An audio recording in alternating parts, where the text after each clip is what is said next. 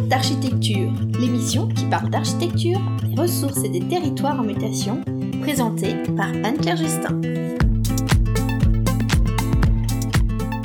Pour votre bonne information, cette émission, comme toutes les autres, dispose d'une page web dédiée sur le site internet.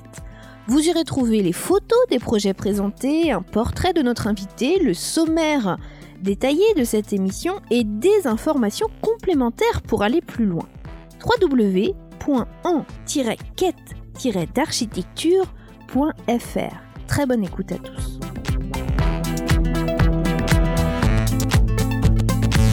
Bienvenue à tous dans ce nouvel épisode dédié au prix des femmes architectes lancé en 2013 par l'ARVA, qui est l'association pour la recherche sur la ville et l'habitat avec le soutien du ministère de la Culture, de la région Île-de-France, du Conseil national de l'Ordre des architectes et le pavillon de l'Arsenal. Aujourd'hui, nous allons aborder cette mise en lumière de la production architecturale pensée et réalisée par des femmes. Pourquoi l'architecture nécessite-t-elle un prix dédié aux femmes? Quelle est leur place dans la profession de l'architecture? Au-delà de ce prix, ce sont des parcours professionnels, des convictions, des sensibilités et des architectures. C'est pourquoi je suis allée à la rencontre de Marie Perrin, architecte associée de l'agence TICA à Nantes, qui est lauréate du prix 2019 dans la catégorie Jeune femme architecte.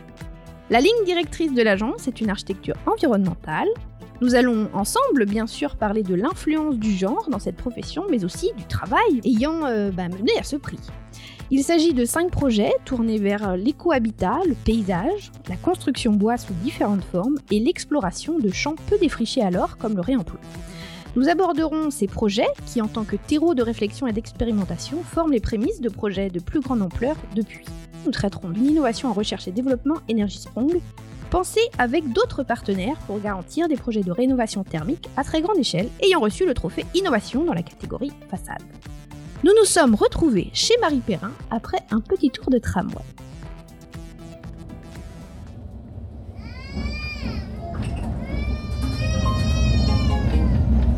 Commerce. Commerce. Avant de descendre, assurez-vous de ne rien oublier à bord. Le port du masque. Cette émission comprendra 5 parties. Partie 1, l'agence TICA. Partie 2, les inégalités femmes-hommes et le prix femmes architectes. Partie 3, le genre dans l'espace architectural et urbain. Partie 4, les projets ayant conduit à ce prix. Partie 5, nouveau champ d'exploration de l'agence.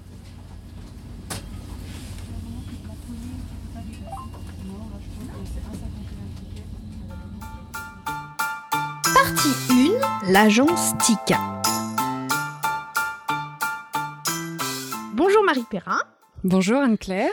je suis ravie de vous recevoir. Eh bien, merci. Donc vous êtes architecte associé à l'agence TICA à Nantes et vous êtes lauréat du prix 2019 dans la catégorie Jeune femme architecte. C'est un réel plaisir de pouvoir porter à la connaissance des auditeurs les projets ayant abouti à cette valorisation au sein de la profession.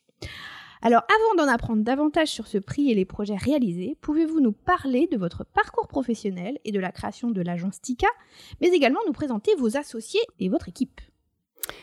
Oui, eh bien, on a euh, créé l'agence TICA en 2011 avec euh, Grégoire Barrault, donc mon premier associé. C'était peu de temps finalement après euh, avoir eu notre diplôme. J'ai été diplômée donc dernier des PLG fin 2007, hein, c'était la date limite pour pouvoir le passer. Ça n'existe plus. Mon associé, par contre, Grégoire, euh, était plutôt sous le système euh, HMNOP, hein, c'est le nouveau diplôme. Oui, donc habilitation à la maîtrise d'œuvre qui Voilà. a succédé au DPLG, tout à fait. Exact.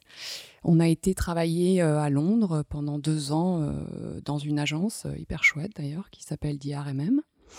Et vous avez euh, travaillé ensemble euh, exact, oui. On a travaillé ensemble, donc ça a marqué, on va dire, le début d'une collaboration sur euh, donc des projets à l'agence, bien évidemment, mais aussi des projets euh, annexes, comme par exemple, on a eu la bourse euh, EDF sur la solidarité et sur un travail de recherche, notamment autour de la place des stationnements et comment on pouvait transformer ces espaces pour donner plus d'espace de- d'échange et de liberté dans la ville. Et donc, on a aussi euh, profité euh, pour faire euh, des concours d'idées. certains qu'on a d'ailleurs remportés. Donc ça, voilà, ça a marqué un peu le début d'une collaboration. Et quand on est rentré en France, bon, c'était un climat un peu particulier, il n'y avait pas beaucoup de travail. Mhm. Donc on s'est dit, moi j'ai toujours eu en plus l'envie de, faire par moi-même, pouvoir apprendre, même si c'est un peu sur le tas, hein, parce que deux ans après son diplôme, c'est quand même un peu court. On n'a pas beaucoup d'expérience. C'était en 2007 du coup que vous avez été diplômé Fin 2007, oui. Fin 2007, ok. Ouais. Donc ça veut dire qu'il s'est passé, oui, deux ans, parce que j'ai démarré dès début 2010 en, en, indépendante. Donc je me suis mis à mon compte. Et je continuais à travailler donc avec Grégoire qui était auto-entrepreneur. Hein, ça venait de sortir, euh, c'était plutôt intéressant comme façon de faire. Et on a commencé à travailler ensemble. On a gagné des concours euh, d'idées. On a eu des opportunités. Donc ça s'est lancé assez vite. Donc on s'est dit allez en 2011 on se lance, on monte notre SARL d'architecture. Donc Tika, il y avait déjà le nom Tika hein, qui existait, mais là c'était vraiment officiel. Et puis on s'est euh, associé de nouveau en 2016 avec euh, Charles Coiffier et Jérémy Gouelou. Charles Coiffier qui est architecte et Jérémy Gouelou qui est urbaniste. Pareil, ça faisait déjà euh, un ou deux ans qu'on travaillait ensemble, qu'on collaborait. Et donc, il y avait, euh, on va dire, quelque chose un peu de normal, de logique aussi dans le fait de s'associer officiellement. Aujourd'hui, on est quatre associés. Oui, ce qui n'est pas forcément courant d'être quatre associés, c'est quand même beaucoup. Enfin, c'est pas mal. ouais, ouais, c'est bien, c'est une bonne moyenne, on va dire. non, c'est vrai qu'il y, a un peu tous les formats hein, chez les architectes. C'est aussi au fil des rencontres, euh, il y a quelque chose qui, se passe, on se dit, voilà, c'est la bonne personne, on ne peut pas continuer en collaboration, on va dire, plus classique, il y a, quelque chose à faire euh, plutôt en associé. Mais, j'ai l'impression quand même que c'est quelque chose qui est en train de se développer, de, de, s'associer, de travailler à plusieurs. On est peut-être moins dans l'architecte euh, unique. Oui, c'est tout à fait. Enfin, j'ai l'impression en tout cas. Oui, oui, tout à Parce qu'il y a même aussi les collectifs qui se développent beaucoup. Oui, ouais, complètement. Et donc en fait, entre votre diplôme et la création de Tika, en fait, très vite, vous êtes lancé. Euh, oui. voilà, y a pas. Euh, oui, oui. D'accord. Direct dans le bain. Allez, hop, on y va. c'est parti. Et alors, comment vous définiriez la, la marque de fabrique de l'agence Tika? Alors, c'est vrai que moi, dès le départ, j'ai été tout de suite tournée vers l'environnement, mais tout de suite dans mes études. Ok. Voilà, c'était pas forcément quelque chose qui était encore très développé à l'époque. C'était un peu en marge. Il y avait quelques options, donc c'était vraiment des options. Hein. C'était très spécialisé. C'était pas c'était pas quelque chose qui était délivré, on va dire, euh, dans le corps des ateliers un peu euh, classiques. Et euh, il y avait un, un cursus euh, de spécialité euh, pour le master sur l'environnement, le développement durable. Donc c'était architecture, environnement et développement durable, c'est ça. Avec des gens quand même assez, euh, assez pointus. Et je me suis dit, bah, il faut que j'y aille. Et c'était à Paris-la-Viette.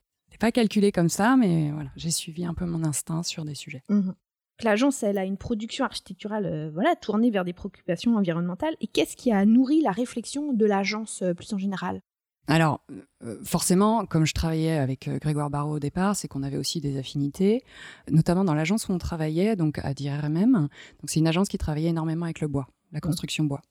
Donc moi, ça me plaisait forcément, puisque déjà, pendant mes études, je jouais avec euh, le bois massif. Hein, je ne vais pas citer de marque, mais on, en, parle de plus en plus. Il y a d'ailleurs pas mal de petits copains qui riaient par rapport à cette façon de faire, mais je crois qu'aujourd'hui, vraiment, le bois a, sa place, en fait, dans la, construction. Mmh et donc, ça m'a permis aussi d'apprendre beaucoup de choses. On va dire parce que j'avais la théorie, mais j'avais pas la pratique. Donc, dans une agence qui vraiment euh, construisait en bois. J'ai ensuite fait des formations euh, quand je suis rentrée en France pour pouvoir aussi euh, directement pouvoir enchaîner sur mes propres projets en bois. Mmh Et Grégoire Barrault aussi, bien évidemment, était dans cette, dans cette mouvance. Donc, on a tous les deux, en fait, avancé ensemble dans cette dynamique. Après, bien évidemment, il y a d'autres matières, d'autres matériaux qui nous intéressent, hein, mais en tout cas, là, c'était vraiment la dynamique du bois. du, du départ. Oui. Et alors l'agence euh, donc euh, créée en 2011, elle est lauréate de plusieurs prix, euh, dont le prix Jeune Architecte et Paysagiste Ligérien 2016 et plus récemment le prix Palmarès des Jeunes Urbanistes 2018. Donc elle a donc plusieurs fois été récompensée pour sa production collective. Et en 2019, vous, vous avez reçu le prix Jeune Femme Architecte. Pouvez-vous nous raconter votre envie de concourir pour un prix individuel et spécialement dédié aux femmes? Oui, alors les prix sont super importants dans notre métier parce qu'ils nous permettent de pouvoir accéder à la commande, à des projets. Surtout quand on est jeune au démarrage, qu'on a juste un bouc d'étudiants, c'est compliqué, on n'a pas de référence. Pour avoir des prix, on candidate au prix, hein, on ne vient pas nous chercher. Donc on avait candidaté bah, le premier, donc JAPL, qui récompensait notre démarche, mais qui est aussi une sorte d'encouragement, hein, mmh puisqu'on est dans une catégorie jeune, donc l'idée c'est aussi qu'il va y avoir des choses après. Et donc le prix euh, JAPL, hein, qui signifie le prix euh, Jeunes Architectes et Paysagistes euh, Ligériens, qui a pour but de repérer les jeunes pousses, les jeunes talents parmi euh, les nouvelles agences d'architecture en Pays de la Loire. Et puis après, donc palmarès des jeunes urbanistes. Donc c'est notre associé urbaniste qui, de sa pratique, donc avec nous aussi, a pu euh, voilà présenter ce prix euh, par rapport au projet qu'on avait fait euh, au sein de l'agence en urbanisme. Mhm. Et puis après le prix de la jeune femme architecte. C'est vrai qu'au début, le fait que j'étais associée avec des hommes, je me suis dit que peut-être je n'étais pas, je ne pouvais pas prétendre à ce prix. Et pour autant, j'ai quand même des choses aussi personnellement à revendiquer puisque j'ai ma place dans euh, dans l'agence au même titre que mes autres associés. Donc j'ai quand même candidaté, ils m'ont même encouragé, mes associés m'ont dit si, si, si, si, euh, il faut que tu candidates. Et j'avais candidaté même d'ailleurs euh, il y a quelques années, c'est pour ça que les, projets sont, on va dire les premiers projets de l'agence, les projets qui ont été récompensés. depuis, il y en a eu d'autres. Votre question, c'était pourquoi, euh, pourquoi le prix, euh, pourquoi un prix genré? Pourquoi, oui, un prix genré euh, Pourquoi pas, en fait? Non, non, mais pourquoi Enfin, il y a, y, a deux, y a deux choses dans la question. C'est pourquoi un prix genré mm. et pourquoi un prix, du coup, qui récompense une des personnes de, de l'agence mm. et pas forcément, du coup, l'agence. Après, si vous voulez, c'est quelle, est, quelle a été votre envie, en fait, dans, dans, cette démarche? Alors, c'est vrai que nous, on raisonne pas trop comme ça entre nous, entre associés. L'idée, c'est d'avoir un prix, même s'il est plus dédié à moi-même, il est dédié à toute l'agence aussi, puisque c'est une démarche collective. C'est la même chose pour le prix des jeunes urbanistes. On pourrait très bien aussi le dédier et on, l'a félicité, euh, notre associé urbanisme, c'est quand même un peu plus lui qui a travaillé sur le sujet et qui travaille sur le sujet, mais pour autant c'est un prix d'agence. Donc il y a vraiment une démarche quand même collective au travers du personnel. Néanmoins, je trouve ça assez euh, gratifiant euh, de pouvoir aussi avoir mis en lumière aussi du travail qu'on fait euh, personnellement dans une agence et ce qu'on peut apporter. Et d'autant plus s'il est féminin, parce que enfin, on va pas se le, voilà, on va pas être hypocrite. Hein, c'est vraiment un métier encore très masculin et où les femmes, parfois même de façon un peu étonnante, on me demande ce que je fais à l'agence. Donc ah c'est oui. Et je pense que c'est pas forcément euh, mal intentionné, mais c'est assez étonnant, quoi. Il y a encore, en fait, cet a priori du fait qu'une euh, une femme est peut-être moins capable qu'un homme dans ce métier. C'est vrai que c'est un métier pas évident, euh, on peut le dire. Il est passionnant, mais en même temps, il est dur. Et je pense qu'il y a notre, peut-être notre éducation, notre société qui met pas forcément encore assez. Et c'est peut-être pour ça qu'il existe ce prix. Quand il y aura plus de sujet, il n'existera plus. Mais il y a encore un sujet. Partie 2, les inégalités femmes-hommes et le prix Femmes Architectes. Alors ce prix soulève la question de l'égalité euh, femmes-hommes en architecture et je me suis ainsi posé la question où en est-on réellement? Alors pour répondre à cette question et permettre aux auditeurs de bien comprendre ce prix, justement à quoi il répond, j'ai analysé quelques études et je vais vous en présenter les principaux points que j'ai relevés concernant l'insertion professionnelle, l'inscription à l'ordre, le statut cadre, le salaire et les distinctions, alors l'ARVA, qui, rappelez-vous, est l'association pour la recherche sur la ville et l'habitat, et qui a lancé le prix des femmes architectes en 2013, avait au préalable lancé une étude en 2012, justement sur l'égalité professionnelle femmes-hommes dans l'architecture. D'après cette étude, on observe, par exemple, une insertion professionnelle plus difficile pour les femmes que les hommes au regard des taux d'inscription recensés à Pôle emploi, par exemple. L'étude émet l'hypothèse, je cite, d'un manque de réseau, de soutien, mais aussi des préjugés sur leur crédibilité, qui peuvent être des hypothèses possibles de logique sociale responsable de cette inégalité. Et c'est vrai que vous avez soulevé ce préjugé de crédibilité qui existe encore un peu. Oui, ça se voit, ça se sent, et puis euh, il y a parfois des paroles, alors c'est peut-être juste de la maladresse, hein, mais euh, il y a des paroles qui trahissent en fait. Euh, et qui font qu'on comprend bien avec notre interlocuteur ou interlocutrice aussi des fois mhm. que voilà on est moins à la hauteur parce qu'on est une femme. Je, pense qu'on peut aussi ne pas y prêter attention mhm. et pour pas euh, voilà être blessé parce que des fois ça peut être un peu blessant ou alors au contraire euh, s'élever un peu contre ça et donner deux fois plus ou voilà se rebeller. Euh, moi j'ai plutôt ce caractère là. Généralement, je me rebelle. La rébellion.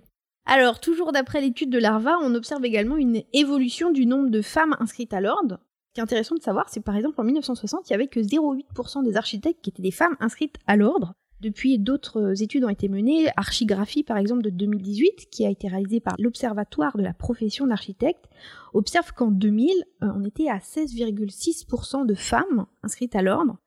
Et en 2017, il y a eu euh, presque le double, 28,6%.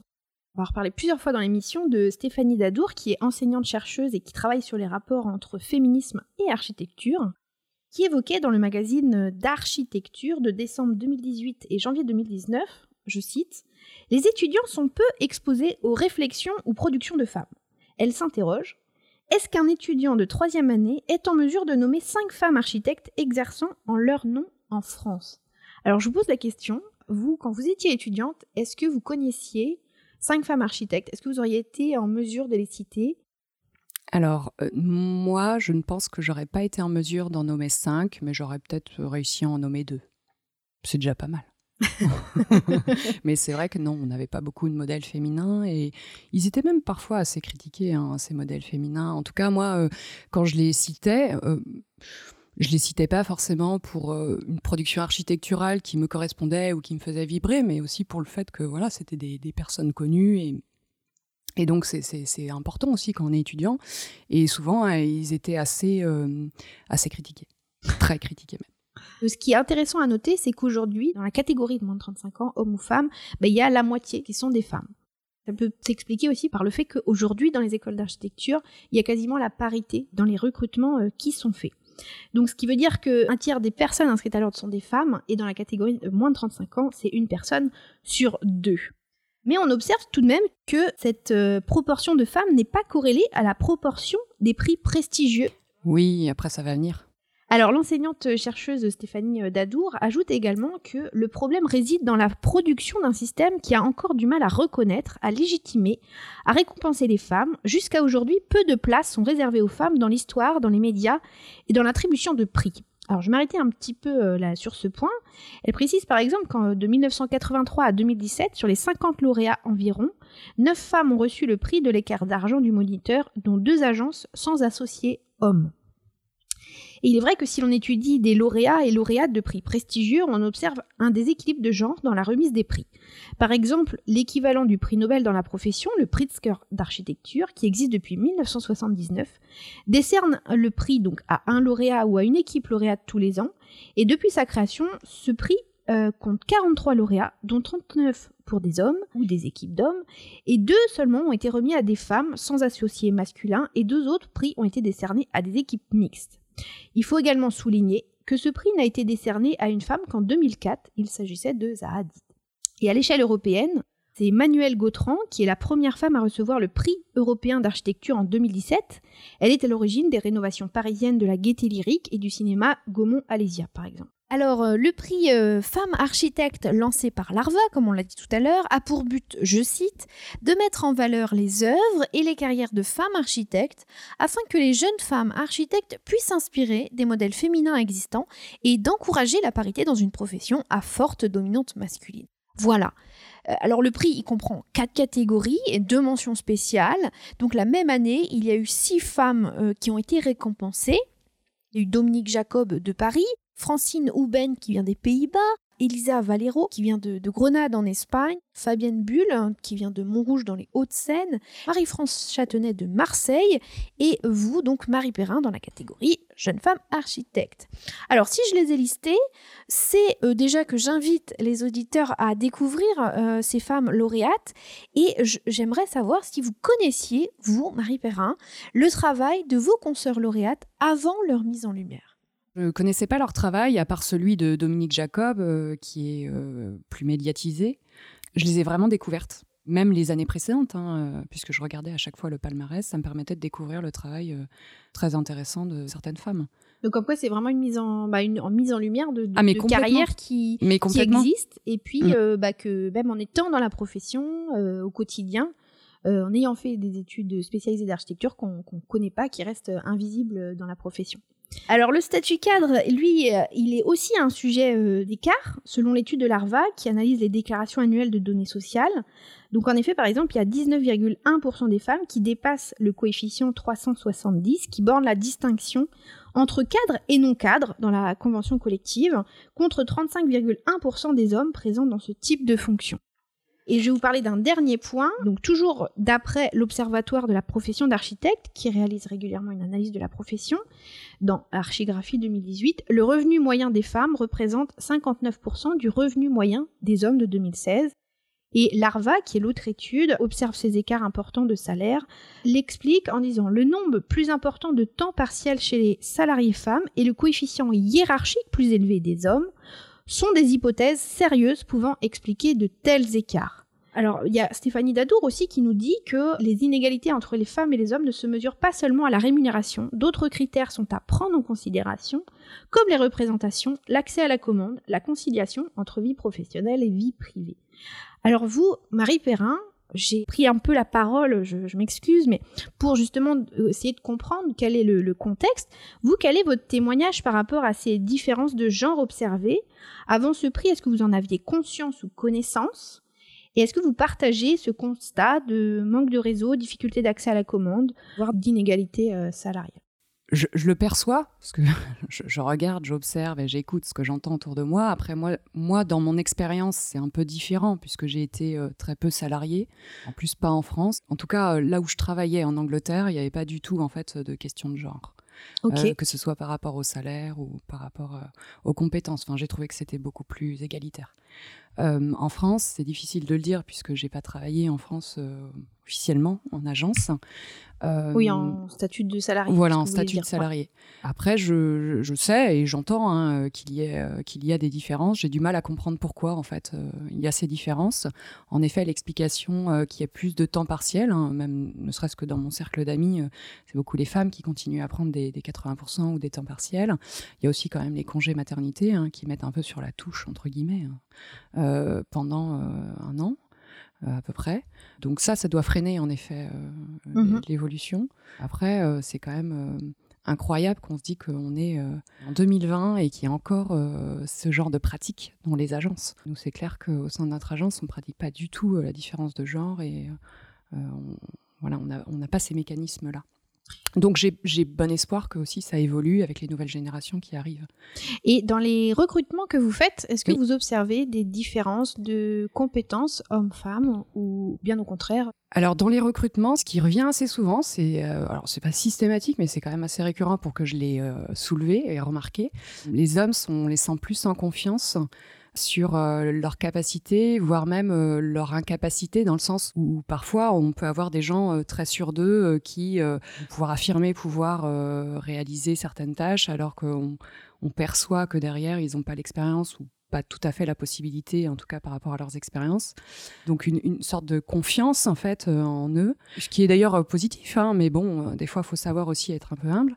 Et l'inverse, des fois, même de façon un peu extrême, chez des femmes qui ont de l'or dans la tête ou de l'or dans les mains et qui vont se dévaloriser et qui vont pas être en confiance. Alors, quand on fait du recrutement, il faut savoir aussi lire à travers et pas rester en fait sur un premier plan et se dire que voilà, si c'est juste un manque de confiance en soi, ça peut aussi se gagner et se développer.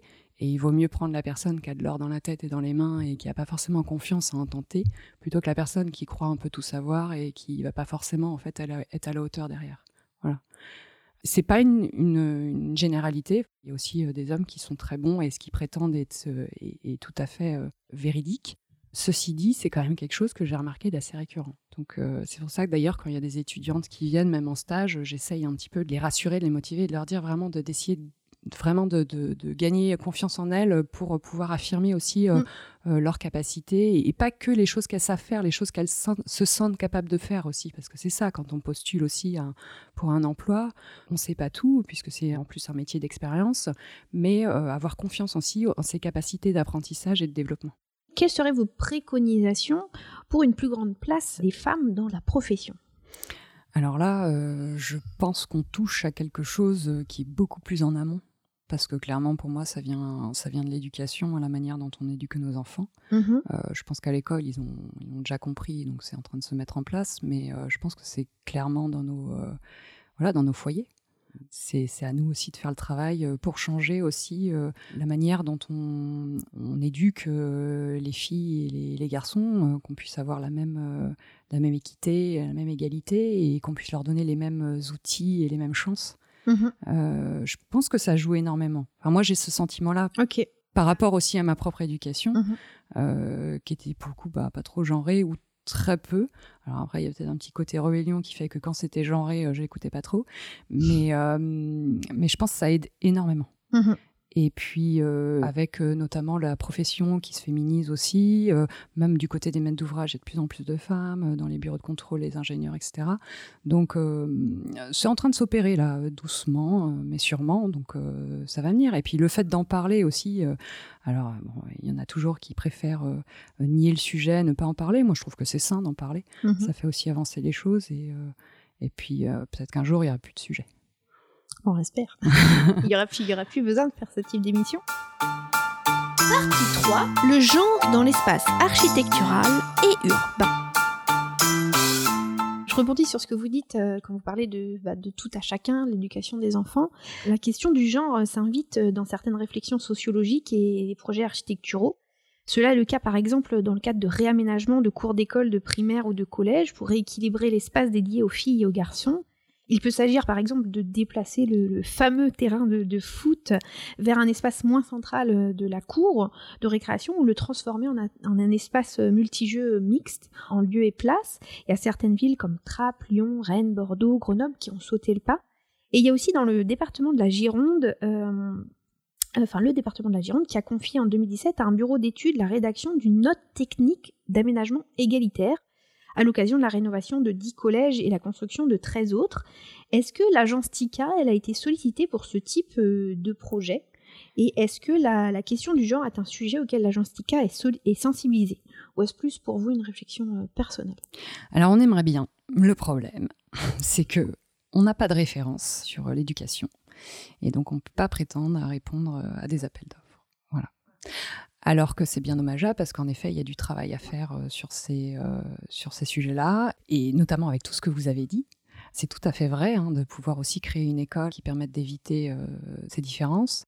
Ceci dit, on a eu des expériences justement bah, comme les. Mm-hmm. On n'avait jamais fait des avant, donc c'est vrai qu'on est à même aussi peut-être de le, risque, on va dire, je pense, euh, même si euh, je pense que ceux qui ont l'habitude de faire euh, des, collèges, lycées ou, écoles primaires le font très bien. Ceci dit, des fois, on peut aussi s'endormir dans un programme. C'est possible, en tout cas de pouvoir parfois porter un nouveau regard, peut-être externe, parce qu'après on a, je veux dire, on a un programme, on a des bureaux d'études aussi qui nous permettent de, faire, on va dire, des choses un peu techniques, réglementaires. Ça permettrait de peut-être voir les choses un peu différemment. Donc moi, j'aimerais vraiment pouvoir euh, m'atteler à ce sujet-là. C'est juste qu'aujourd'hui, on ne nous laisse pas euh, la chance euh, de pouvoir y répondre. Y répondre. Donc voilà, peut-être un jour avec un coup malentendu, je sais pas, un coup de chance ou, un maître d'ouvrage qui a envie, parce qu'en plus il y a les concours. Dans les concours, moi je suis même moi-même jury de concours, je pousse les maîtres d'ouvrage à prendre ce qu'on appelle le outsider, hein, soit la jeune agence, soit euh, celui ou celle qui n'a pas de référence, parce que ben, on peut parfois voir des super surprises. Mm-hmm. Et euh, moi, je les, pousse, euh, je les pousse à faire ça. Parce que de toute façon, souvent, il y a trois ou voire cinq, des fois, équipes. Oui. Bon, voilà. Et des fois, on a des très belles surprises. Bon, des fois, ça marche pas, mais des fois, on a des très, très belles surprises. Et donc, je pense qu'il faut, il faut tenter le coup. le concours, c'est fait pour ça aussi. Mm-hmm. Et alors, du coup, est-ce que c'est une réflexion qui est partagée à l'agence ou c'est plus euh, vous une réflexion personnelle Ah oui, ah oui, oui, oui, oui, on est tous, euh, on est tous d'accord. Bah, c'est pour ça qu'on s'est associés aussi. On est tous en synergie euh, sur ces, sur ces réflexions-là.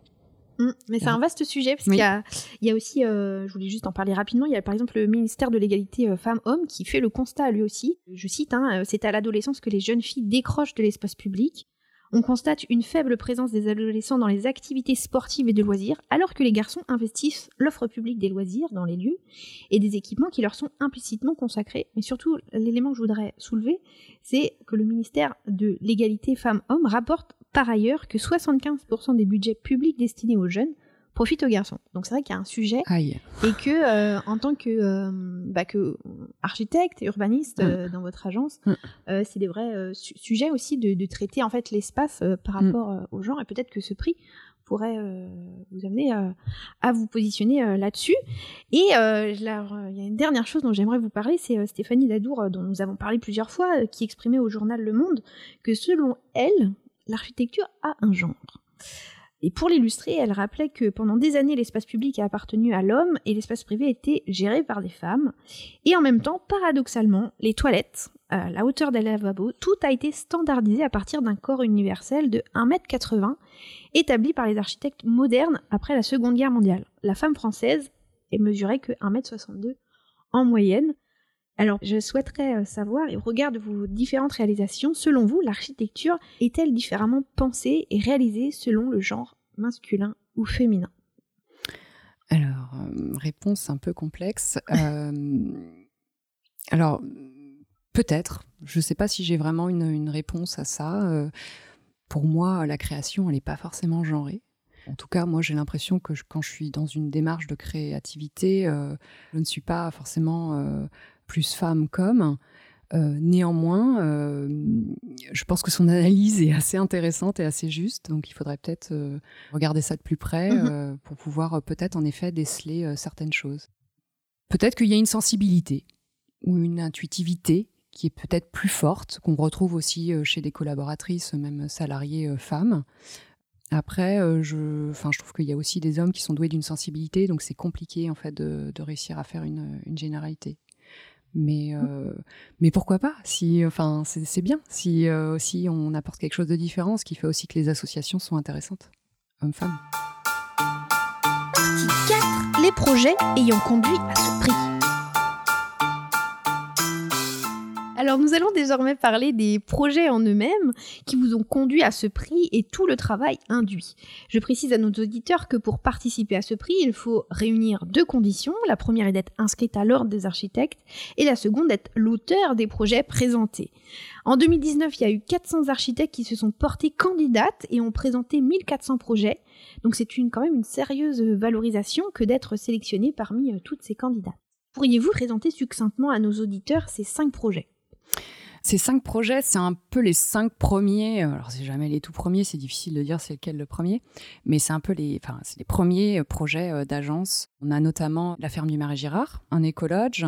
J'avais présenté également les passerelles, donc on est plutôt sur une installation hein, plutôt qu'une architecture à proprement parler, dans un paysage assez riche, magnifique. J'avais présenté aussi, ah oui, l'éco-camping des Buis, oui. donc avec son petit abrivant, donc une petite architecture voilà, euh, domaine touristique. On a un peu démarré euh, dans le hum, créneau touristique grâce à un mm. concours d'idées euh, remporté. Ah, justement, il y a une histoire, il y a une histoire. Hein. on tombe pas dedans comme ça par hasard. Et puis qu'est-ce que j'avais présenté? Ah oui, un habitat intergénérationnel, premier projet, maison. Ah bah, souvent c'est ça, le premier projet, maison ou extension. Là c'est deux maisons en une. C'était votre première. Oui, enfin j'en avais un autre. on en avait deux, deux en parallèle de, de type habitat, mm-hmm. mais c'est les premières commandes. Ok. en bois massif. En bois massif. Mais justement, on va détailler tout ça. Donc il y avait la base de loisirs et le restaurant du ah ski nautique euh, à Nausée également. Et puis euh, voilà, on a fait le tour des, cinq projets. Qu'est-ce mm. qu'ils ont en commun, ces projets? Qu'est-ce qui les différencie? Alors, ils ont toujours un programme un petit peu atypique, mm. particulier. C'est d'ailleurs ce qui a été euh, soulevé par, par le jury. Ils ont tous un système aussi, que ce soit des matériaux ou des systèmes constructifs, plutôt tournés vers le bois d'ailleurs, mais pas que. Ce qui les différencie, bah, c'est qu'à chaque fois, on a des contextes complètement différents et aussi des programmes différents. Alors, on va en parler de manière plus approfondie. On va en étudier deux, peut-être les plus significatifs, les plus importants, on va dire. Euh, on va parler de l'habitat intergénérationnel et la ferme du Marais Girard. Tout d'abord sur le premier, c'est un programme peu commun, hein. c'est euh, un habitat groupé pour plusieurs générations. Était-ce une demande de votre client de réaliser une maison avec deux espaces de vie distincts ou est-ce que c'est venu au fil du projet? C'était un couple qui nous a demandé de travailler euh, sur euh, des espaces où ils puissent accueillir enfants, petits-enfants, éventuellement leurs parents, donc plus âgés, assez régulièrement. Donc ça ne veut pas dire forcément à l'année, mais en tout cas de façon assez régulière. Et que chacun puisse aussi avoir euh, son espace vital, un peu de, liberté. Je pense que tous nos parents ont vécu ça avec, nos grands-parents voilà, des vacances un peu gâchées parce que euh, personne ne vit au même rythme. Donc là, il y a une espèce d'intelligence déjà du maître d'ouvrage aussi de réfléchir à son programme. Et donc, euh, nous, on a réfléchi à la transcription spatiale. Il y a eu plusieurs scénarios. Et le scénario, euh, il y a eu un scénario même où il y avait carrément deux maisons en fait séparées. Et puis le scénario finalement d'avoir deux maisons fusionnées dans une seule a été celui qui a été retenu alors, est-ce que vous pouvez nous, expliquer du coup ce projet euh, visuellement aussi, indiquer à nos auditeurs à quoi ressemble ce projet final et quelles ont été les grandes orientations du, projet euh, par rapport justement au programme d'avoir une maison avec euh, plusieurs espaces de vie? Alors, ce qu'on a fait, c'est qu'on s'est dit qu'il fallait donc deux espaces de vie avec peut-être une organisation spatiale différente pour chacun, qui correspondent aussi aux, manières de vivre. Donc ça, on a récolté toutes les informations, euh, donc plutôt euh, du côté des parents, comment euh, ils souhaitaient les relations entre les espaces, la taille des chambres, etc. Il y avait aussi une donnée dans le programme, c'était de pouvoir, quand il y a du monde, quand il y a des fêtes, parce que c'est des grandes familles, pouvoir accueillir un maximum. Donc tout a été pensé, par exemple, on a les couloirs, euh, il y a des cabines bateaux euh, en lit superposé dedans, on peut fermer de temps en temps pour faire une chambre. Euh, voilà, il y a plein de petites astuces qui permettent parfois de venir juste passer une nuit et pas forcément être dans un séjour très long. Ok, donc c'est assez modulable comme, euh, comme maison. Oui, oui, en quelque sorte. Ouais. Mais en tout cas, euh, chacun peut, euh, peut trouver l'espace qui lui convient suivant le temps qu'il souhaite rester. Ok. Et il y avait aussi une autre donnée, c'est de pouvoir, comme à l'étage, on a des d'autres vues sur mer, mhm. autre qu'au rez-de-chaussée où c'était seulement un angle. L'idée, c'était aussi de mettre un maximum de pièces donc sur cette façade qui est en plus sud et notamment les salles de bain, de ne pas les relayer en fait dans un coin sombre, mais plutôt pouvoir offrir quand on prend euh, euh, sa douche, offrir aussi la vue euh, sur, sur l'horizon. Mhm. Donc on a notamment ce grand couloir au nord qui permet aussi de visualiser dans l'autre maison, puisque tout est vitré. Donc on peut voir ce qui se passe dans l'autre maison et surtout on peut passer d'une maison à l'autre sans sortir par l'extérieur. Mhm. Donc on passe à l'intérieur d'un atelier au rez-de-chaussée et à l'extérieur on passe via une terrasse dans l'autre maison. Et on peut voir euh, aussi l'animation qu'il peut y avoir dans notre maison. Peut-être ce qu'il faut préciser à nos auditeurs, c'est que le projet aboutit bel et bien à une seule maison, tout en long. Grâce à la faible épaisseur du bâtiment, les séjours bénéficient d'une triple orientation, qui apporte un confort indéniable en termes de lumière naturelle et ce qui limite les besoins énergétiques euh, liés au poste d'éclairage. Et ce qui est bien, c'est que l'atelier donc entre les deux maisons permet une extension d'une des maisons, puisque la cuisine est ouverte dessus aussi quand il y a du monde, quand il y a par exemple des réceptions, des fêtes. Et puis, euh, ça permet aussi un vrai sas acoustique quand il y a du boucan dans une maison, l'autre reste au calme. Ok, donc ça a été un compromis entre une maison où on est tous euh, les uns avec les autres et deux maisons distinctes comme ça avait été euh, envisagé dans l'un des scénarios dont vous nous avez parlé au oui, départ. Exactement, c'est une fusion, une sorte, sorte d'hybridation entre les deux.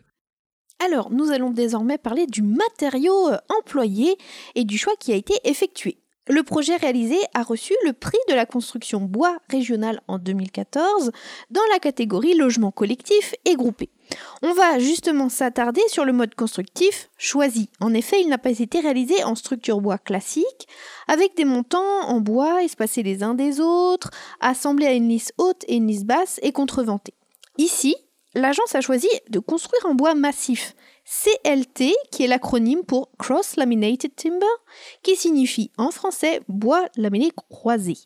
Il s'agit en effet de panneaux de bois qui sont constitués de plusieurs couches, en fait, de lames de bois qui sont collées entre elles, mais euh, de manière croisée à 90 degrés les unes avec les autres, ce qui assure une grande rigidité du, du panneau final.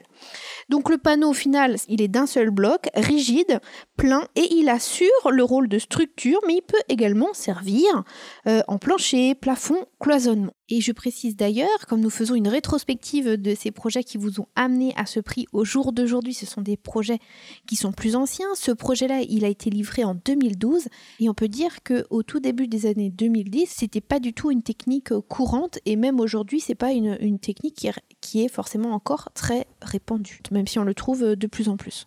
Voilà, donc ça c'était pour expliquer euh, à nos auditeurs qui nous écoutent. Et sinon, Marie Perrin, est-ce que vous pouvez nous expliquer pourquoi avoir préféré une construction en panneaux de bois massif, justement, plutôt qu'en structure bois plus courante, comme j'ai décrit euh, au début? Y a-t-il une plus-value en termes de délai de chantier, en termes de coût? Quelle est la différence? Alors, ce qui nous intéressait en fait euh, dans ce procédé, alors qui se fait aussi hein, pour une ossature bois, donc avec un isolant, donc c'est qu'on peut, donc c'est préfabriqué, donc ça arrive en fait euh, assez rapidement euh, sur chantier, c'est monté très vite, euh, ça fait des chantiers propres, c'est quand même super agréable. Et il y a beaucoup de travail aussi d'études en amont, donc normalement moins de bricolage sur le chantier. Donc moi j'aime bien cette, cette manière de faire. Après, pourquoi l'un, pourquoi l'autre? Bon, on a, on a fait en parallèle au même moment une autre maison où on était sur une ossature bois. Euh, ce qui m'ennuie, moi, dans l'ossature bois, c'est mm, tous les films qu'on met, donc euh, les pare-vapeurs, les pare-pluies, les scotch, etc. Et c'est vrai qu'avec euh, ce panneau bois massif, on avait donc le panneau qui arrive avec une contre-isolation quand même à l'extérieur en fibre de bois, Mhm. le bardage à l'extérieur, donc la vêture, hein, la peau, et puis à l'intérieur on a le bois apparent massif. D'accord. Donc c'est quand même assez charmant. Et surtout quand on est en bord de mer, euh, mettre du bois à l'extérieur, ça n'a pas forcément de sens. C'est pour ça que ben, cette architecture, elle est plutôt en, en zinc. Et à l'intérieur, tous les espaces, euh, vous avez dû le voir dans les photos, euh, sont en bois. Tout à fait. Donc, On c'est quand même super agréable. hein, que c'est vraiment l'intérieur. tous les murs sont Ouais. en bois, les plafonds sont blancs, Mm. euh, avec les vues, euh, bah, les vues sur mer. C'est ça. Alors après, on pourrait le faire aussi avec une ossature bois, c'est-à-dire qu'on pourrait rajouter un panneau bois à l'intérieur, euh, pourquoi pas. Après, c'est que hum, y a une espèce de, de vérité structurelle où on a directement en fait le, le revêtement. De structure qui est apparent. c'est ça. Alors après, ça crée aussi quand même des difficultés dans le sens où il faut vraiment bien travailler en amont, ne serait-ce que pour euh, tous les fluides, hein, bien les passer, parce que euh, ça coûte assez cher de faire des, des rainurages et puis ça fait des, des raccords pas, pas terribles euh, quand on doit passer, parce qu'on a, sinon on- dans les doublages on peut tout passer. hein. Euh, donc euh, ça demande quand même de réfléchir en amont. Donc on, on avait, on avait pas mal travaillé avec l'entreprise bois euh, qui a fait cette maison. euh, Ok. voilà, on n'est pas passé. Il y a forcément eu euh, quand même des petites choses sur le chantier, mais globalement, les choses avaient bien été étudiées, ça s'est bien, euh, bien mis en place. Et alors la différence euh, majeure, vous diriez, enfin du coup pour le quand on est en CLT, enfin Mm.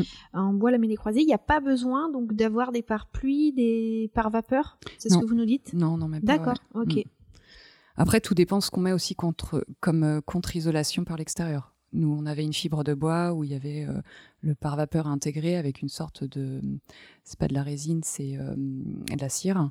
Donc ça faisait, ça faisait le travail. Et puis on avait notre, notre bardage ventilé. Donc, euh, donc on n'avait pas besoin. Alors on a réussi aussi à le faire sur une autre maison en parallèle au même moment où on était euh, sur euh, des paves à plans, enfin des, on va dire des panneaux qui font le, le travail en fait euh, du pare-vapeur, donc qui, euh, voilà, qui évite ce genre de choses. Ok. D'éviter Mais- d'avoir des, des- des éléments plastiques en fait pour. pour- Oui, il y a ça. Et puis, du coup, c'est aussi ce qui est un peu embêtant, c'est qu'on se dit euh, si, euh, si cet élément devient être défaillant, même si on dit non, non, ça tient la route, etc., bon, on n'est jamais à l'abri, euh, ou alors d'un trou, d'un percement, même pendant le, le chantier. Ça évite après d'avoir des désordres. Et puis que comme les matériaux euh, utilisés euh, sont perspirants, enfin c'est il y a moins de risques en fait Mhm. que. Alors j'explique juste à nos ouais. auditeurs perspirants. Bien sûr. Mm. euh, donc qui, qui, qui, qui permettent à, de- à, à l'humidité en fait de, de, de passer à travers le Oui. matériau, ce qui évite une trop forte condensation euh, de la vapeur soit en intérieur. C'est ça, ouais. Voilà. Et euh, Mais c'est vrai que ce, ce panneau, euh, bon, on n'a pas eu l'occasion malheureusement encore de, de le remettre en œuvre dans un projet, Euh, mais je trouve qu'il a vraiment ce réel avantage, oui, d'avoir une sorte de, de, de vérité en fait, enfin de, qui est une espèce de logique structurelle et de finition. Euh, Ouais. Qu'on n'est pas obligé de mettre après des couches et des couches et au final on ne sait pas ce qu'il y a à l'intérieur. Oui, Moi, c'est- des fois des choses que je regrette. hein. On est en train de faire un, un projet en paille et je trouve ça génial. C'est un grand saut, Euh, mais euh, finalement il est, euh, il est dans des panneaux avec des doublages un peu classiques et, et on, on perçoit plus en fait cette, cette matière. Et j'aimerais bien renouveler l'expérience avec la possibilité de pouvoir la mettre en valeur un peu plus. Donc, euh, pro- prochaine- Voilà. pro- prochains objectifs, euh, les prochains obje- objectifs pardon, sont lancés. Donc pour le CLT, est-ce que c'est plus cher? Est-ce que c'est moins cher? Est-ce que c'est plus rapide? Est-ce que c'est moins rapide sur chantier par rapport à la construction bois classique? Euh, plus rapide, je suis pas sûre. Alors là, je j'ai pas fait le comparatif, donc je saurais pas vous dire. Par contre, c'est un peu plus cher. Parce qu'il y y a- il y a plus de matière en fait. Exactement. Euh, donc euh, Ouais, ouais. c'est les panneaux entiers. C'est ça. bois. C'est ça, ouais. Et c'est vrai qu'à l'époque, euh, je me souviens, il n'y avait pas de fabrication encore en France, donc il les faisait venir euh, d'Allemagne, si je dis pas de bêtises. Oui. Et après, il les, euh, il les transformait dans leur entreprise. Mais maintenant, depuis, hein, parce que ça, c'était quand même en 2012.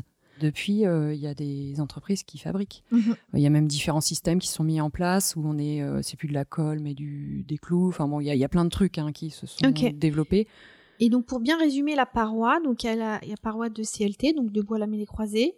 Ensuite on a l'isolant Par l'extérieur, par l'extérieur, le bardage. le bardage, et vous parliez d'une résine. Oui, que, qui mettent dessus euh, sur le. En fait, c'est pas une résine, c'est une sorte de cire D'accord. Et alors Ouais. qui est mise à quel endroit? Euh, qui est mise en fait sur l'isolant à l'extérieur. D'accord, d'accord. Donc entre l'isolant et le, le bardage, ou là, mm. entre la lame d'air, au niveau de la lame d'air. Ouais, c'est ça, ouais. D'accord. Alors, je n'ai peut-être pas le terme exact, hein, mais euh, c'est un produit naturel. Hein.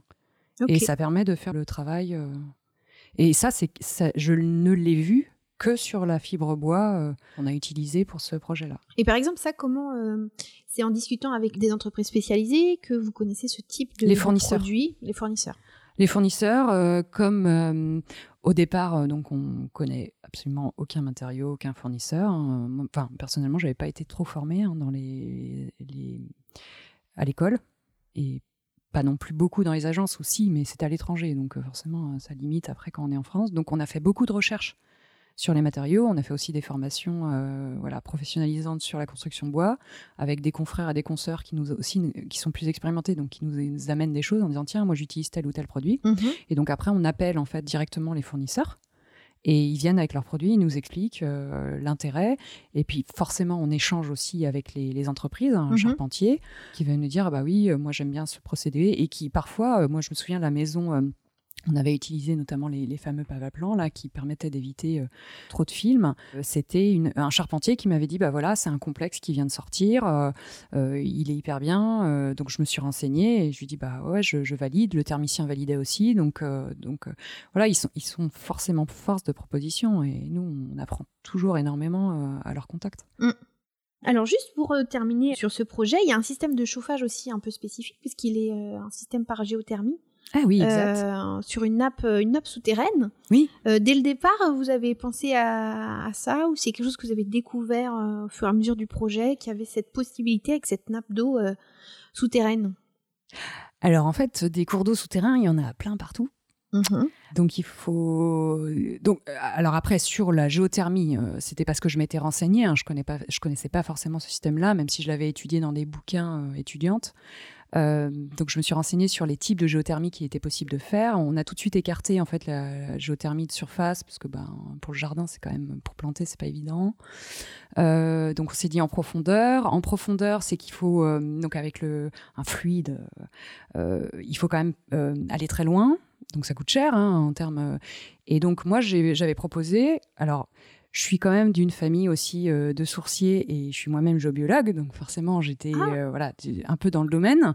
Donc j'ai proposé de faire venir un sourcier pour pouvoir trouver euh, donc donc une nappe d'eau, un cours d'eau. Mhm. Et donc, en effet, le maître d'ouvrage m'a dit ah mais en fait j'en connais un. Alors c'est marrant quand, quand, on en parle tout de suite les gens n'en connaissent pas, mais sinon ça reste un peu obscur en fait cette chose-là, alors que enfin en campagne, moi je viens de la campagne, enfin tout le monde fait venir euh, le sourcier pour aller creuser des puits, donc c'est un truc un peu un peu normal. Et personne n'y croyait trop, même celui qui venait faire les les forages, il y croyait pas trop. C'est pas du tout issu d'une étude en fait. Euh, c'est non non, il n'y a, pas d'étude. Non, il n'y a pas d'étude là-dessus. Ok, euh, c'est intéressant. Le monsieur qui est venu en fait faire les forages et qui a fait son devis, il a fait en base un devis où il perçait très profond pour mettre le fluide caloporteur. Et euh, je lui ai dit, est-ce que vous pouvez, s'il vous plaît, mettre dans votre devis, si jamais vous creusez moins profond parce que vous tombez bien sur euh, le, cours d'eau que vous a indiqué le sourcier, vous nous faites moins cher. Mm-hmm. Et il a été hyper honnête, il a fait moins cher, mais il n'y croyait pas. Il m'a appelé direct dessus, il a dit, je suis tombé dessus. donc c'est drôle. Moi, j'en doutais pas du tout. mais euh, donc voilà. Donc en gros, ça, hein, ça prend l'eau et ça la rejette avec un degré de plus. Pour aussi euh, les auditeurs qui pensent pas qu'on aille puiser l'eau euh, dans le sol. Vous faites des saunas. Voilà, c'est ça. Souterrain. D'accord. Donc l'eau, euh, ouais, c'est une pompe à chaleur en fait. oui, oui. Oui, c'est ça, ouais. Alors juste pour terminer là-dessus, donc vous avez conçu et suivi ce projet avec l'un de vos associés, donc Grégoire Barrault, oui. également architecte et le premier associé de, de votre agence. quelle est votre complémentarité entre vous deux? Bonne question.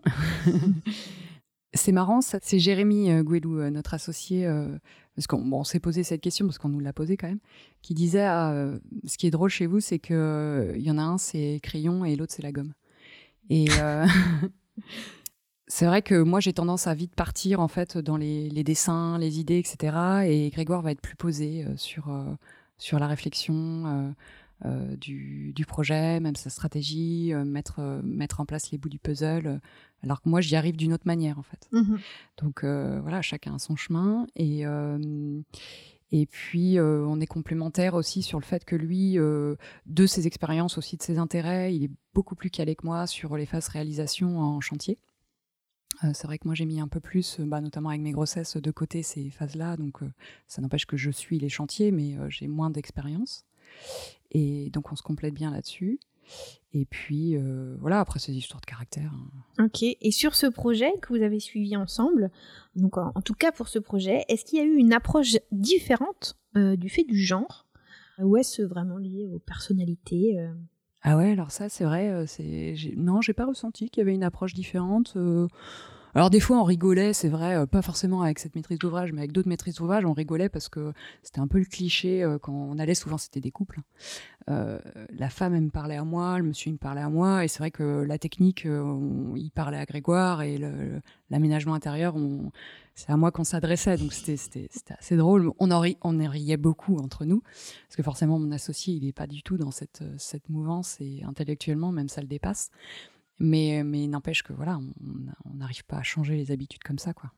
Alors je vous propose, si vous le voulez bien, de, poursuivre avec la ferme du Marais Girard, qui a été récompensée à plusieurs reprises. Ce projet a reçu notamment le prix euh, coup de cœur euh, public du CAUE et a été sélectionné pour le off du développement durable. Cette fois, nous sommes en Vendée, euh, également à quelques pas de la mer. Il s'agit de la réhabilitation-transformation d'une ancienne ferme en écologe pour la belle saison avec de l'habitat saisonnier mais alors, qu'est-ce qu'un écologe? Ah Eh bien, moi, je ne savais pas trop non plus avant. Non, si je savais quand même un petit peu, parce qu'avant, il y a eu le concours euh, d'idées de Terragora Lodge qui nous a lancé euh, sur euh, cette idée d'un tourisme un petit peu différent.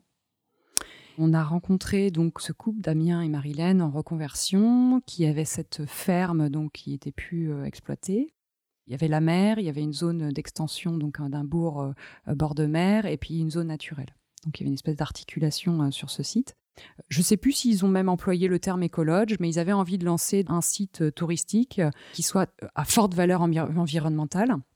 Et nous ont demandé d'y réfléchir avec eux, puisque quand ils nous ont rencontrés, ils n'avaient pas forcément un programme préétabli et très précis.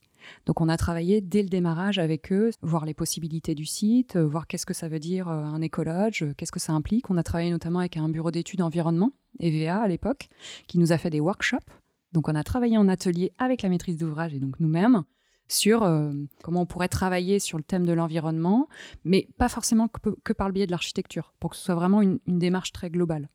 Et donc de temps en temps, c'était, ben, ok, on, a réfléchi sur cette problématique, comment aussi on peut le, transcrire euh, d'un point de vue architectural dans le programme, mmh et aussi dans les manières de construire avec les matériaux, les systèmes constructifs.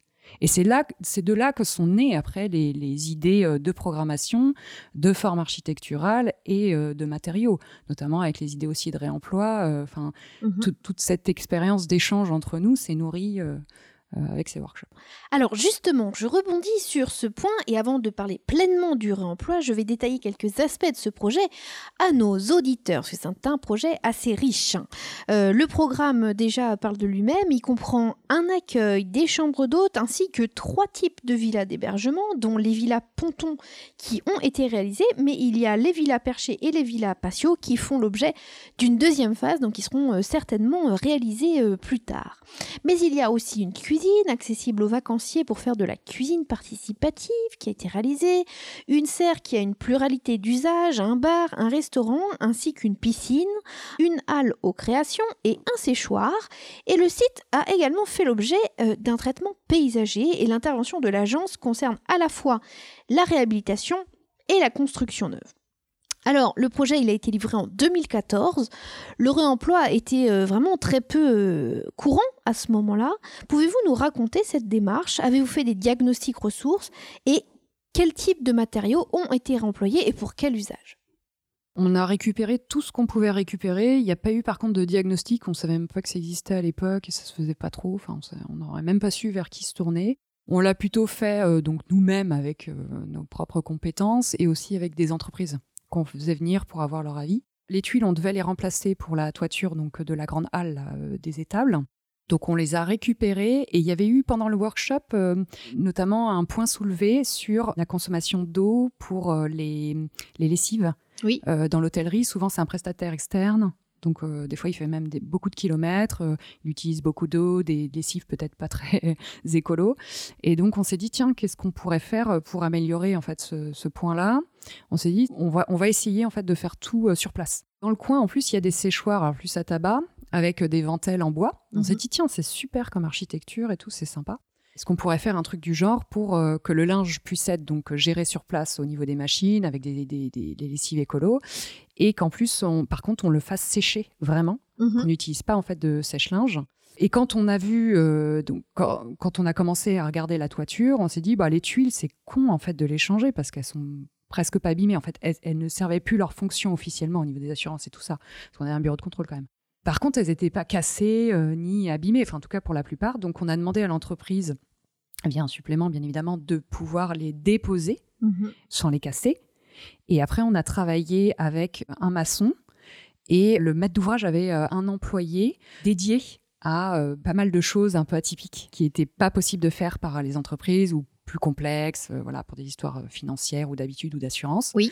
Et donc, ils ont mis ça en œuvre, ils ont fait des tests. Ce qu'ils ont fait, c'est qu'ils ont superposé euh, les, les, tuiles et ça nous permet d'avoir notre, notre bardage et ça ventile. Puis c'est vrai que l'hygrométrie de la tuile elle est quand même aussi intéressante. Donc ça fait bien son rôle de séchoir. Et puis en plus, ça lui donne un petit look assez marrant. Mais est-ce que ça a été pensé comme ça dès le départ ou c'est quelque chose qui s'est fait euh, sur, le, sur, non, non, on n'avait rien, euh, on n'avait rien trop calculé. Hein. Euh, ça, ça, fait, ça s'est fait au fur et à mesure des, des réflexions et de ce qu'on récupérait et des expérimentations. Donc c'est vraiment un travail vraiment collaboratif avec la maîtrise d'ouvrage et, et les entreprises. Et alors au départ, quand vous avez conçu ce séchoir, est-ce que vous aviez prévu de le faire différemment? Alors, je, je me souviens plus trop, hein, ça commence à remonter, mais euh, il fallait qu'on trouve un système de toute façon qui permette la ventilation. Donc, si on n'avait pas pu le faire, par exemple, s'il n'y avait pas eu l'histoire des tuiles, on l'aurait certainement fait avec des ventelles en bois ou, autre chose. Peut-être qu'on aurait récupéré d'ailleurs, parce qu'il y avait des, des granges en bois qui étaient effondrées sur le terrain. Donc, on a récupéré tout le bois et on l'a utilisé notamment pour faire des cloisons de séparation en intérieur. C'est vraiment hyper chic. Parce que le bois, il a patiné. Enfin, voilà, il est super beau. Et puis, ils se sont amusés aussi, la maîtrise d'ouvrage. On leur a laissé euh, une façade de leur bureau. Oui. Et ils se sont amusés à faire un Tetris avec. Alors après, on peut critiquer, c'est beau, c'est pas beau, c'est bien, c'est pas bien, on s'en fout. Enfin, moi, je trouve ça hyper chouette. Et ne serait-ce que la démarche, ils aient fait ça avec leurs matériaux de récup, je trouve ça vraiment bien. Et alors justement, ça facilite les choses que ce soit le maître d'ouvrage qui s'en charge de faire ça. Par exemple, en ce qui concerne le, séchoir, mm. euh, parler du bureau de contrôle, ça, mm. ça n'a pas posé problème, par exemple pour le, bureau de contrôle Oh, il y a même d'autres choses qui ont plus posé problème. Aujourd'hui, bon, les bureaux de contrôle, ils sont plus au fait, en fait, même des matériaux euh, biosourcés. Euh, à l'époque, nous, pas trop. En plus, moi, je découvrais ce métier du bureau de contrôle. Je savais pas trop ce que c'était hein, à la base. Euh, et je me suis rendu compte, en effet, que leur, leur intervention est très précieuse et vaut mieux avoir le bureau de contrôle en allié, donc c'est-à-dire en amont, lui annoncer la couleur, lui dire sur quoi il va travailler et, est-ce qu'il est en accord avec ça parce que ça peut être vraiment un gros frein dans les projets. Moi, j'ai souvenir quand même d'engueulades au téléphone euh, parce que euh, je disais, mais on va utiliser des isolants biosourcés. Il me disait, il est hors de question. je dis, mais attendez, on n'est pas les premiers à le faire. Euh, il y a un lycée qui s'est fait comme ça, etc. Enfin, j'avais pas l'impression qu'on réinventait en fait quelque chose d'incroyable. Et pourtant, il y avait, il y avait quand même beaucoup de freins. Donc, il y a eu la maîtrise d'ouvrage qui a aussi à temporiser en disant, voilà, on veut ça. Donc, euh, je pense que la maîtrise d'ouvrage a aussi un petit peu mis le point sur la table et était prête même à changer le bureau de contrôle si vraiment c'était un frein, parce qu'elle voulait aussi aller vers. Euh, donc, c'est super important d'avoir un maître d'ouvrage vraiment convaincu. Euh, convaincu, engagé. Voilà, et, donc de pouvoir aussi avoir, dans d'autres projets, par exemple plus récents, ayant soulevé la problématique, puisque l'ayant déjà vécu un maître d'ouvrage, il a réalisé son cahier des charges pour sélectionner son bureau de contrôle en fonction de ses objectifs. Donc le bureau de contrôle, comme un architecte doit faire ou une équipe de maîtrise d'œuvre, a fait un mémoire pour dire voilà euh, par rapport à vos attentes, etc. Voilà comment je pourrais répondre. Et ça, c'est pas bon, c'est par l'expérience. on s'est pris, on a eu des difficultés, mais ça peut aussi être par euh, l'échange entre euh, confrères, mmh consoeurs, pour avoir les expériences des autres qui nous mmh disent tiens, moi j'ai fait comme ça, essaye, on ne sait jamais, ça peut aussi fonctionner. Ok. Et c'est vrai qu'il y a pas mal d'éléments qui ont été remployés. Là, il y a eu des gabions de, de gravats qui sont issus de la démolition et des frangements. Les murs du séchoir, on vient d'en parler, en tuiles récupérées de la grange. Il y a eu un bardage en cube de bois avec des chevrons de l'ancienne grange. Et puis euh, les cloisons, en fait, dont vous parliez, euh, en planches de bois récupérées de l'ancienne grange. Et du coup, comment ça a germé cette envie de, faire ça, euh, simplement du bon sens? Oui, c'est ça, c'est du bon sens. C'est tout d'un coup un, bah, ce que je disais tout à l'heure, le maître d'ouvrage euh, qui était convaincu à la base que ça amusait de faire ça, qui s'est donné les moyens en prenant quelqu'un euh, pour l'aider aussi à faire les choses que les entreprises voulaient pas faire.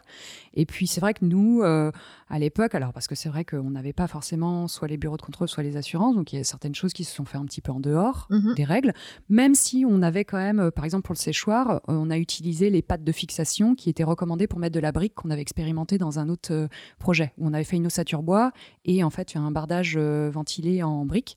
Donc on avait préconisé dans le CCTP les mêmes pattes de fixation. Donc ça passait au niveau du bureau de contrôle. Donc on a quand même sécurisé des choses et en même temps on y allait aussi un petit peu, euh, peut-être aussi avec notre euh, niaque du débutant qui dit euh, après tout euh, on a envie d'y aller et on n'a pas envie de se mettre des bâtons dans les roues dès le démarrage de notre activité. C'est dommage.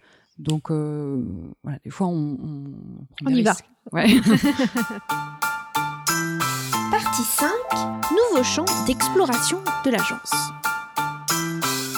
Alors, nous venons de présenter les cinq projets qui vous ont conduit à ce prix et nous en avons détaillé deux plus précisément. Comme vous nous l'avez dit, ils sont les prémices de projets plus importants. Alors, pourriez-vous nous présenter euh, succinctement ces nouveaux projets qui sont directement en lien avec les réflexions dont nous venons de parler ou qui ont fait l'objet de nouvelles expérimentations, euh, comme nous avons pu le découvrir avec le CLT et le réemploi, par exemple? Alors, malheureusement, on n'a pas eu d'autres projets d'écolage. C'est des projets, on dit souvent, qui arrivent euh, une fois tous les dix ans. Je pense c'est un peu le cas. Par contre, on a eu euh, d'autres projets qui sont euh, de près ou de loin liés au tourisme, notamment les petites architectures à la Roche-Balue. C'est notre premier projet public. Ok, Parce que c'est dur aussi d'accéder au marché public. donc à La Roche-Balue, c'est... euh, Les petites ça- architectures. Ça, se situe donc euh, dans l'agglomération nantaise, à Mm. Bougnay, où il y a une ancienne carrière qui a été Oui. transformée en plan d'eau, où on peut se baigner, euh, Voilà. là aussi. Et donc, il y a des petites, stru- des petites architectures, effectivement, pour le pour l'accueil, euh, Oui. pour le poste de secours. Euh, Il y a une scène également, une petite scène. Le poste de secours, il existait déjà. C'est Ah, nos confrères plus âgés qui l'avaient fait. Et justement, on avait trouvé que leur attitude, notamment par rapport à la matière, était, était chouette. Mhm. Et on a voulu, euh, tout en inscrivant aussi euh, une forme en lien avec un usage, parce qu'il y avait des trois usages différents à créer, euh, de rester en fait dans cette même veine de, de la matière et créer une harmonie. Donc c'est pour ça que des fois on pense que c'est les mêmes, Oui, mais la je- même, le même coup, mais en fait non. Mm, mm. Ok. Voilà. D'accord. Et alors, qu'est-ce qu'il y a Est-ce qu'il y a d'autres projets plus euh, significatifs euh, Oui, on a notamment livré euh, récemment, qui a eu aussi un prix construction bois, donc à Bretignolles-sur-Mer dans le centre-bourg concours euh, donc euh, de réaménagement du centre-bourg. Alors euh, là, c'était bien parce que ça nous permettait aussi de pouvoir travailler vraiment en duo urbaniste-architecte. Je travaillais notamment sur ce projet avec Jérémy Gouelou, un, Donc, un des, un des associés. des associés de l'agence. Donc réaménagement du centre-bourg. euh, donc il y avait déjà une première phase hein, qui avait été réalisée au niveau des halles de marché. Et là, on était sur un autre, un autre secteur autour de l'église, avec la création d'une maison de santé pluridisciplinaire, une maison des associations, la réhabilitation d'une maison des frères. Et puis, suite à notre étude euh, urbaine aussi, euh, s'est révélé euh, le presbytère à réhabiliter. Donc ça a été réintégré. On a proposé notamment un, parc euh, paysager et puis on a proposé ces deux architectures, euh, donc euh, construction neuve, avec une réponse l'une à l'autre et surtout un lien forcément avec leurs usages, hein, parce qu'une maison de santé, on la conçoit pas de la même manière qu'une maison d'association. Une maison d'association est très ouverte vers l'extérieur Mhm. pour inviter, alors que la maison de santé, elle, au contraire, devait être plutôt tournée vers l'intérieur et, et Confidentialité. et confidentialité, exact- Mhm. exactement l'intimité. Et donc, euh, néanmoins, ces deux bâtiments, en fait, ont, ont une, une corrélation dans leur expression et euh, sont aussi en lien avec le, le- le parc paysager euh, qui a été créé. Donc, ce projet a eu un prix aussi récent euh, de la construction bois. Et vous m'avez parlé aussi d'un autre projet, euh, le, le projet à l'ombre euh, de la canopée. C'est celui-là. Ok. C'est celui-ci, oui. C'est celui-ci son dont nom. on parle C'est son nom, à l'ombre de la canopée. Eh bien, ça a été réalisé notamment avec un béton de site, Ah oui, qui est donc un béton réalisé avec des granulats de, de briques issus de la déconstruction du bâtiment existant. Alors, ça, Oui. est-ce que, par exemple, typiquement, c'est les réflexions issues des essais en réemploi euh, sur les- la ferme Alors. du Marais Girard qui ont un petit peu Oui. euh, amené à ça Eh ben oui, oui, oui. C'est-à-dire qu'on s'est dit, tiens, euh, fort de cette expérience, on peut peut-être aller un peu plus loin sur le sujet. Étant donné qu'il y avait ces bâtiments euh, qu'il fallait déconstruire sur le site, avec beaucoup de... Il y avait de la brique et il y avait des tuiles. On a proposé de pouvoir créer un béton de site donc euh, sur les, euh, au niveau des façades, là où on avait une structure béton. Ça n'a pas été simple. C'est vrai que pour la petite anecdote, on aime bien les anecdotes. J'avais rencontré après donc le CAUE qui faisait partie du jury, qui m'avait dit euh, ça n'a pas fait l'unanimité. Euh, moi, j'ai trouvé ça génial, mais euh, il y a certains, notamment les services techniques, qui ont dit non mais n'importe quoi. Et quand je suis allée à la première réunion avec le maire, il m'a dit bon Marie, cette histoire de béton de site, et donc j'ai argumenté, et il m'a dit bon ok, je vous suis. D'accord. Ça, c'était qui? C'était le maître d'ouvrage? Le, le, maire de la commune. Ouais, ouais, donc le maître d'ouvrage. Et donc les services techniques ont suivi aussi. Et, j'avais aussi euh, un de mes bureaux d'études qui m'avait dit bon, euh, béton de site était sympa pour le concours, mais maintenant tu laisses tomber. Hein. J'étais ah non non non, on va aller jusqu'au bout. et donc on a fait bien évidemment euh, pas mal d'expérimentations. On s'est rapproché euh, mhm. notamment de, d'entreprises béton qui font de la préfabrication pour voir quels procédés on pouvait utiliser parce qu'on s'est rendu compte qu'on avait quand même des freins sur le, notamment le hum, pourcentage d'incorporation de réemploi dans le béton par rapport au DTU, etc. Alors justement pour préciser aux auditeurs, donc c'est des anciennes briques qui sont concassées oui. et qui sont utilisées à la place de euh, gravier. Oui, par euh, exemple. Voilà, c'est exactement. Et alors comment ça se passe ce béton de site La réintégration des gravats se font-ils sur site, par exemple, directement sur le chantier, ou est-ce que ça se passe ailleurs? Quand ça arrive sur le site, il est tout fait. D'accord. C'est-à-dire que le, c'est vrai qu'on pourrait dire non, c'est pas vraiment un béton de site puisque le béton n'a pas été coulé sur le site avec les granulats mais c'est plutôt, alors je ne sais pas quel nom lui donner du coup, mais c'est plutôt la réutilisation des éléments du site qui ont permis l'incorporation, mais dans euh, l'entreprise. Mhm. Sinon, c'est un peu plus complexe. Il hein. faut mettre en place en fait un hangar et tout. Enfin, là, ça devient compliqué. Il faut ramener les, les, les, outils. Donc en fait, euh. c'est le, les, les, anciens éléments du site qui ont été emmenés à l'entreprise, voilà. qui ont été broyés et mm. intégrés. Euh, c'est ça. Euh, au béton, en, du coup en limitant le, la proportion de nouveaux gravats en fait. Oui, c'est ça. C'est ça. Alors après, c'est vrai que bon, ça peut paraître un peu, euh, oui, dérisoire, mais mine de rien, c'est déjà une première étape et c'est surtout que ça lui donne une particularité à ce béton qui est, qui est assez chouette. Ok. Une des spécificités de l'agence, c'est de faire de la recherche et développement alors comment ça se passe? Est-ce que vous répondez à des appels à projets spécifiques et comment avez-vous développé ce, créneau, euh, si on peut en parler succinctement, et est-ce que c'est rémunérateur? Ah. Alors, dès le démarrage de Tika, on a été euh, dans ce qu'on appelle la R&D, mais que nous, à l'époque, on n'appelait pas ça comme ça, puisqu'on ne savait même pas qu'on faisait de la R&D. Recherche et développement. Voilà. Au démarrage, il y avait surtout des concours d'idées. On avait vraiment très envie, en fait, de faire, euh, pas forcément accès à la commande. Donc, de fil en aiguille, de, concours d'idées ou autres, euh, il y avait des projets sans maître d'ouvrage qui ont germé et qu'on a développé. Euh, notamment, ça a été le cas sur des lodges. Mhm. Donc, c'est des petites architectures euh, pour le tourisme qui ont d'ailleurs donné lieu à des réalisations derrière. Et il y a eu euh, cette, du coup cette réflexion, aussi ce recul, en se disant, ben, finalement, ça, c'est de la R&D. C'était même notre comptable à l'époque qui nous avait parlé de ça. Il ah, vous faites de la R&D, ah bon? Et, euh, et, donc, on s'est dit, bah oui, en effet, euh, c'est vrai que c'est chouette de faire de la recherche, ça, nous permet, ça permet de nourrir nos projets et de faire des projets aussi annexes et de nourrir notre, réflexion. Donc on a continué dès qu'on a l'occasion. D'ailleurs, on, se dit alors ça c'est un projet R&D ou pas suivant, euh, suivant ce à quoi ça va mener et, l'implication.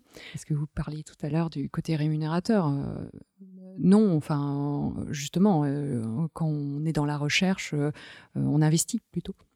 Alors après, on investit parfois en se disant que l'idée c'est aussi qu'il y a un rebond derrière, mais pas toujours. En fait, c'est pas toujours calculé.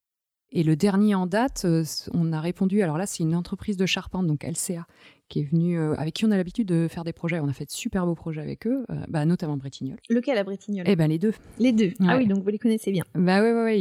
Et si, on a un projet aussi à la Ripossière, donc avec les champs libres, donc les, les logements en paille. D'accord. C'est aussi qu'on eu le marché. Ok. Donc vous les connaissez très bien. Ouais, ils, ils, bossent hyper bien et ouais, ouais, ils, sont prêts aussi à innover parce que la paille, ils connaissaient pas avant de se mettre sur ce, sur ce projet-là. Donc, euh, Et donc ils sont venus nous chercher euh, en disant tiens, il y a cette démarche. Euh, moi, je l'avais vu, mais un peu de loin. Et c'est vrai que ça mettait pas forcément en avant la place de l'architecte. C'était pas en tout cas très, très visible. Donc là, vous parlez du projet euh, Energy, Sprong, où j'en ai parlé un petit peu en introduction. Et alors, quand même, pour expliquer à nos auditeurs, Energy Sprong, parce qu'au début, moi, ça m'a surpris comme nom. Je me suis dit, mais qu'est-ce que ça veut dire je, Ça a l'air boisson. Euh. C'est énergisant. Euh, non. Donc ça veut dire saut énergétique en hollandais. Les Hollandais ont lancé cette, cette démarche-là.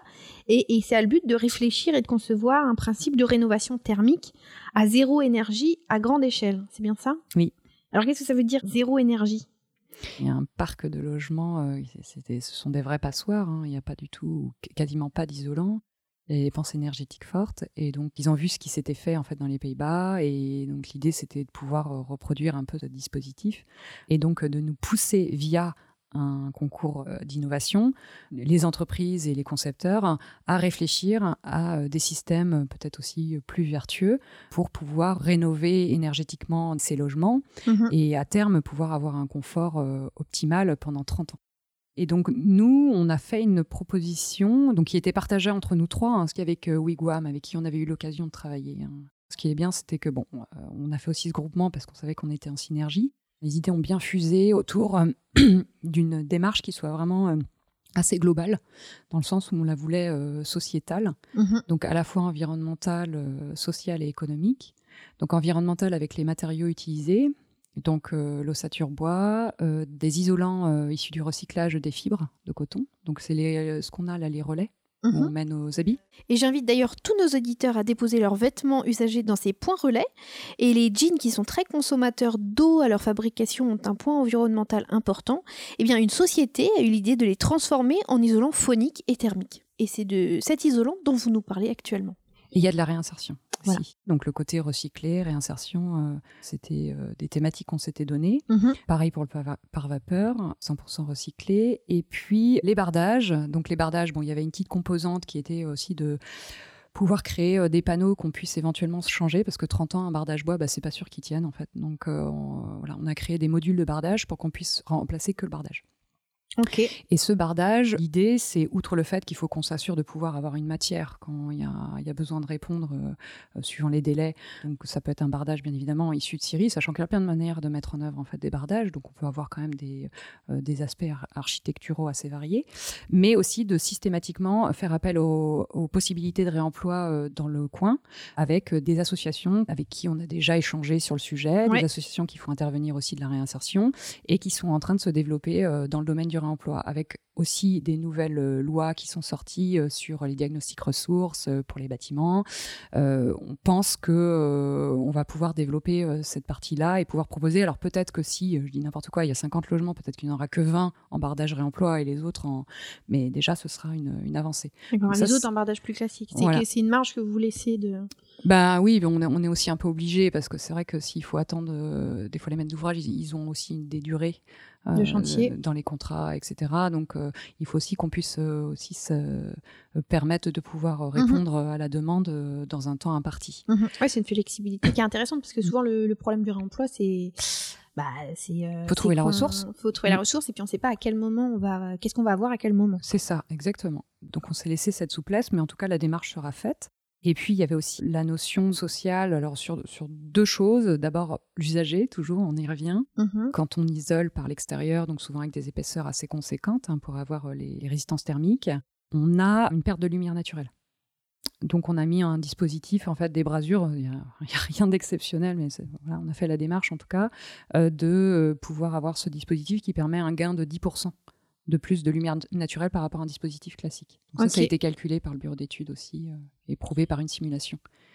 Donc il y a ça, et puis il y a aussi la dimension de réinsertion, puisque la réinsertion, ne serait-ce que par les matériaux que j'ai cités, mais mhm. aussi dans la mise en œuvre au sein de l'entreprise euh, LCA avec euh, des structures de réinsertion. Mhm. Et donc cette réflexion, ça a pour but de quoi? De créer des panneaux qui sont déjà tout faits en atelier, de pouvoir euh, directement paf, paf, paf, les, installer. Les installer, c'est ça le, gain spécifique par rapport à des rénovations énergétiques par l'extérieur comme il existe aujourd'hui?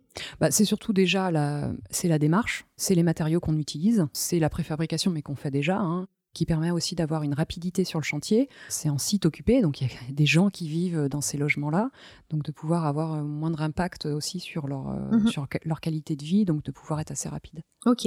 Et d'ailleurs, euh, c'est certainement un sujet qui va devenir de plus en plus présent puisque la relance économique est annoncée euh, notamment autour de la rénovation thermique des bâtiments et la question qui se pose du coup, c'est quels matériaux seront employés pour ce faire.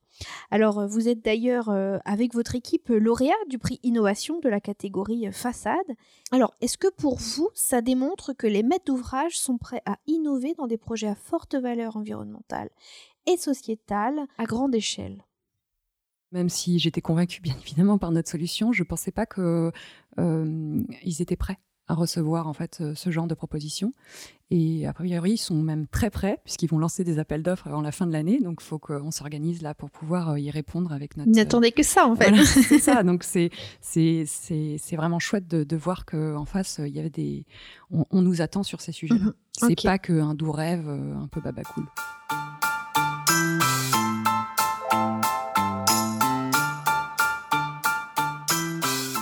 C'est ici que se termine cette interview. Je vous remercie beaucoup, Marie Perrin, pour le partage de votre travail et de vos réflexions.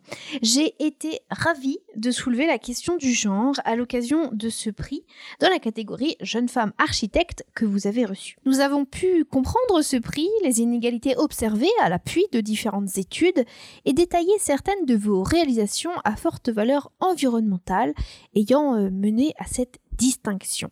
Nous avons notamment détaillé la construction CLT avec sa vérité structurelle et le réemploi. Mais c'est sans oublier les anecdotes autour des sources souterraines et l'exploration de projets plus récents en R&D tels Sprong pour une rénovation thermique à grande échelle. Alors nous vous souhaitons une très bonne continuation dans ce travail et qui sait pour l'obtention peut-être de nouveaux prix. En attendant, chers auditeurs, j'espère que vous aurez pu vous sensibiliser à la question du genre et aux inégalités femmes-hommes en architecture. Alors, selon vous, chers auditeurs, l'architecture a-t-elle un genre? Nous pourrons poursuivre cette réflexion sur les réseaux sociaux, car j'ai moi aussi un avis sur la question et il me tarde de connaître le vôtre. À très bientôt. Merci aux auditeurs de nous avoir écoutés jusqu'au bout sur Enquête d'architecture. Retrouvez toutes les informations de l'émission sur le site web dédié www.en-quête-d'architecture.fr. Vous y retrouvez notamment les visuels des projets présentés dans cet épisode et les prochaines émissions à venir. Si vous avez aimé cette émission, abonnez-vous sur les réseaux sociaux et à la newsletter, mais aussi à ce podcast sur l'une de vos plateformes d'écoute préférées. Surtout, parlez-en autour de vous, c'est très important, ça permet au podcast de prospérer et au secteur de la construction d'avancer. A très bientôt pour la prochaine émission.